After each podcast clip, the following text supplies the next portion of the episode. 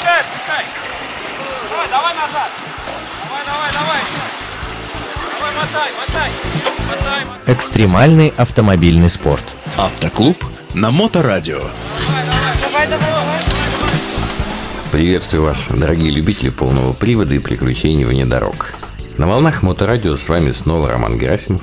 Сегодня мы продолжим разбираться в том, почему Нива стала легендой не только отечественного, но и мирового автопрома. Почему ее до сих пор любят и ценят поклонники полного привода? Вы узнаете 7 интересных фактов о модели, сколько стоила машина в 80-х годах, на какие вершины поднималась и что стало с проектом «Река». Ну что, поехали. Для затравки начнем с 7 интересных фактов. Факт первый. С 1977 года выпущено более 2 миллионов автомобилей Нива. Факт номер два. Помимо Тольятти машина производилась в Казахстане, Греции, Эквадоре, Украине, Египте, Бразилии, Канаде, Панаме, Чили и даже Эквадоре. А буквально в наши дни всерьез обсуждается небольшое производство юбилейной серии в Германии. Факт номер три. Нива экспортировалась в Японию, став единственным советским автомобилем, официально продававшимся в этой стране. Отдавая дань уважения генеральному конструктору, японцы даже подарили Петру Прусову рекламный проспект своей будущей Сузуки Витара с надписью «Крестному отцу этого автомобиля». Факт номер четыре.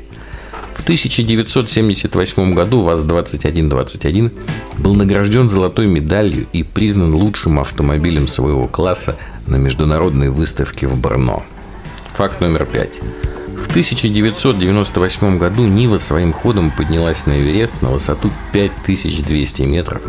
В том же году она оказалась в Арктике и своим ходом добралась до Северного полюса. Факт номер шесть. В 1999 году Нива побывала в Гималаях на высоте 5726 метров. Англичане пытались побить этот рекорд на Эльбрусе, однако их Land Rover сам до рекордной высоты не дошел и был поднят на отметку 5642 метра тросами и лебедками. Факт номер 7. Специально для цирка Юрия Никулина была создана открытая версия машины, основанная на базе Нивы Форы ВАЗ-212180 и она участвовала в номере «Ехали медведи» на автомобиле. Стоимость первых Нив была 9 тысяч рублей. Полноприводный конкурент УАЗ-31512 стоил на 5500 рублей дороже – 14 500 рублей. Вот для общего понимания цен вам а, Волга 2410 стоила 16 200, Запорожец в топовой версии стоил 4100 рублей, Москвич 2149 600 рублей, в 1979 году советские легковые машины подорожали, и Нива стала стоить 10 300 рублей. Это резко снизило покупательский интерес, и через некоторое время, в 1985 году, пришлось вернуть первоначальную стоимость. Интересно, что на тот момент главной проблемой были не деньги. Сложно было найти сам автомобиль.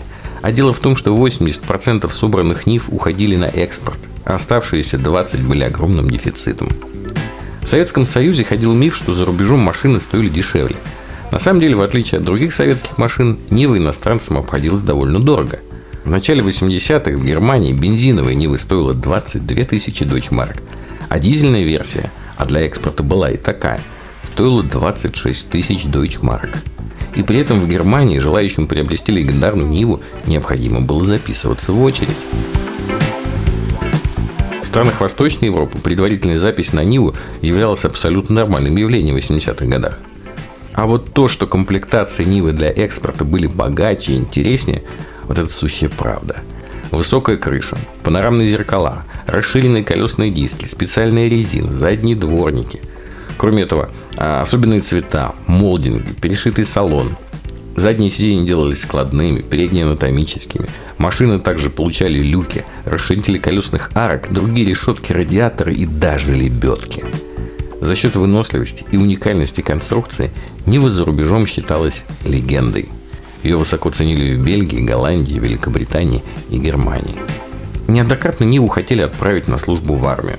Например, под руководством ведущего конструктора Нивы Петра Прусова, а мы с вами говорили о нем в прошлой передаче, Так вот, под его руководством еще в середине 70-х параллельно с гражданской трехдверкой разрабатывался предназначенный для армейского использования автомобиль ВАЗ-2122.